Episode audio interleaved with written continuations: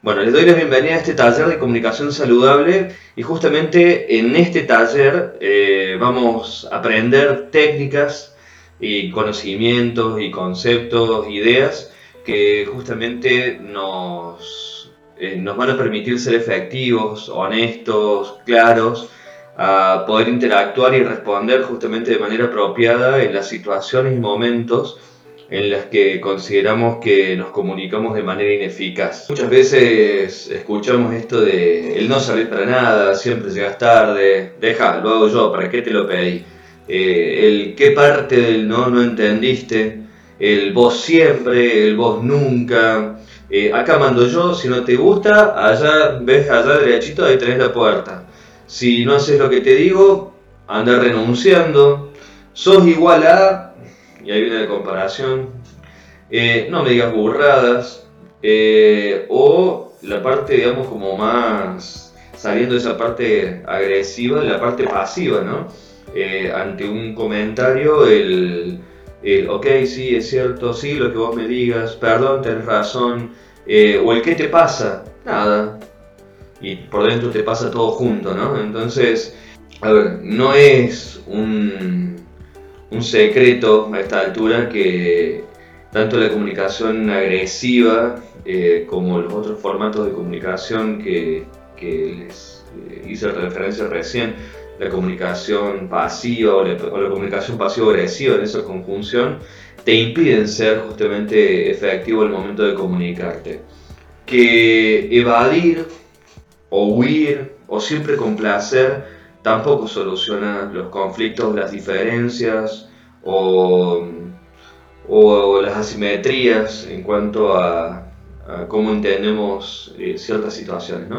Por eso en muchas culturas el miedo al conflicto lleva a las personas a comunicarse de manera pasiva, como una forma de protegerse de la confrontación y de las repercusiones que hay por esa confrontación. Bien, a ver, eh, Bien sea porque la comunicación agresiva es el estilo que, no sé, en algún momento usaste, o porque al intentar ser menos pasivo te fuiste al otro extremo, es y va a ser súper importante que aprendas algunos consejos o algunas técnicas de comunicación que te permitan encontrar un equilibrio, un balance donde vamos a hacer todo lo posible para comunicarnos efectivamente en el cual las personas te respetan y vos respetas, donde generamos un impacto eh, positivo en los resultados y en las relaciones también. Cuando hablamos de comunicación, la comunicación justamente tiene que ver con este, este proceso que consiste en la transmisión o el intercambio de mensajes pero básicamente la comunicación significa compartir, participar en algo o poner algo en común. Por eso es sumamente importante y esencial para la vida en sociedad, porque mm, permite justamente que los seres humanos se expresen y compartan información entre sí, que establezcan relaciones, que lleguen a acuerdos y sean capaces de organizarse.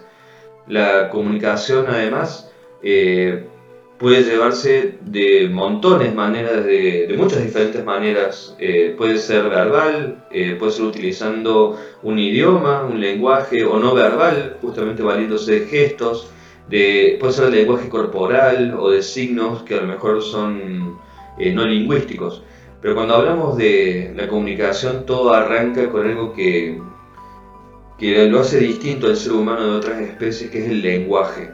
Entonces, el lenguaje involucra no solamente la palabra y el, conocimiento de lo que significa cada palabra, eh, sino las ideas que pueden haber por detrás de eso y, y, el mundo que se nos habilita cuando la palabra hablada, escrita o expresada de repente es comprendida, asimilada e integrada de una forma que de repente nos corrió de, esta parte con, muy conectada con, conmigo mismo, ¿no? De repente aparece el otro, y cuando aparece el otro yo puedo distinguir mi propio mundo y puedo descubrir que hay un mundo que es mucho más amplio. Entonces, eh, ese es el valor que tiene justamente el lenguaje, habilitarnos a, a mundos que desconocemos, eh, habilitarnos a ideas eh, superiores a las que ya conocíamos,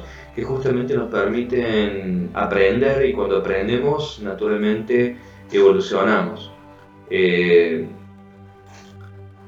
cuando, cuando hablamos de, de las funciones que tiene la comunicación, hay una parte que tiene que ver con lo informativo, eh, o sea, esto de el mensaje transmite una información objetiva y que está como sustentada con datos que son como verificables, o sea, cuando intentamos informarnos de algo, se supone que ese algo nos está dando como una información certera, entonces, por ejemplo, eh, cuando nos valemos de las noticias, este, eh, justamente la, prensa debe, tiene y debería tener esa función. Eh, la función persuasiva tiene esta característica de intentar convencer al receptor de ese mensaje. Por eso realmente la publicidad eh, responde justamente a esta función comunicacional. La comunicación formativa, que justamente tiene la intención de transmitir mensajes que generen un conocimiento, un conocimiento que sea novedoso para quien recibe esa información y que éste justamente los incorpore a su sistema de creencias. Por eso los procesos de comunicación en entornos educativos, por ejemplo, eh, sirven para eso. Eh, lo que hoy estamos haciendo un poquito tiene esa idea, ¿no? Esto de la función formativa. Y también está la, del entretenimiento, en donde, mm, digamos, lo, lo que busca este formato de comunicación, esta función de la comunicación, es la creación de mensajes que están pensados para el disfrute. Entonces, la música, las películas, las series eh, tienen justamente esta, esta función, por ejemplo. ¿no? El asunto es, y se presenta siempre, cuando nos encontramos con barreras en la comunicación. Esas barreras eh, o interferencias son obstáculos que muchas veces dificultan la llegada del mensaje durante ese proceso comunicativo. Por lo tanto, eh, a través de estas barreras, los mensajes muchas veces pueden quedar eh, distorsionados o desvirtuados y, a veces no llegar de forma adecuada a ese destinatario. Esas barreras se localizan obviamente entre el emisor y el receptor y tienen distintas maneras de, encontrarse. Una puede ser la barrera semántica, otra puede ser la barrera fisiológica, la física, la administrativa, la psicológica. Eh, todas estas eh, barreras van a hacer justamente que eh, encontremos en algún punto complicaciones para poder expresarnos, entender y, trascender, ¿no? Pero las más complicadas son las semánticas, porque hay una, hay una distancia muy grande entre lo que encuentro como forma de comunicar y lo que el otro puede entender. Eh, la física, obviamente, eh, si, yo estoy intentando comunicarme con alguien que no puede ver o no puede escuchar, bueno, voy a encontrar alguna limitación.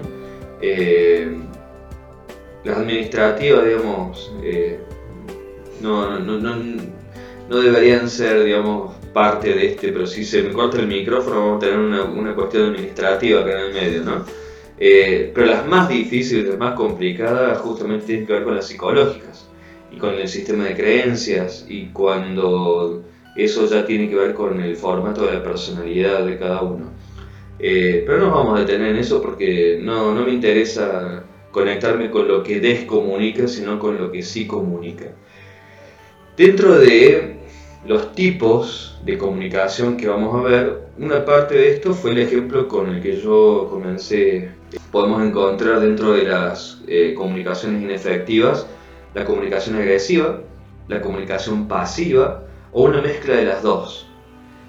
El asunto es cómo hago eh, y a través de qué puedo llegar a poder salir de, de este formato inefectivo de conectar con, con los demás. Bueno, para eso vamos a ver tres tipos de comunicaciones. Una de esas es la comunicación efectiva, eh, pero vamos a incorporar otros dos formatos de comunicación que uno tiene que ver con la comunicación asertiva y la otra tiene que ver con la comunicación integrativa o comunicación no violenta.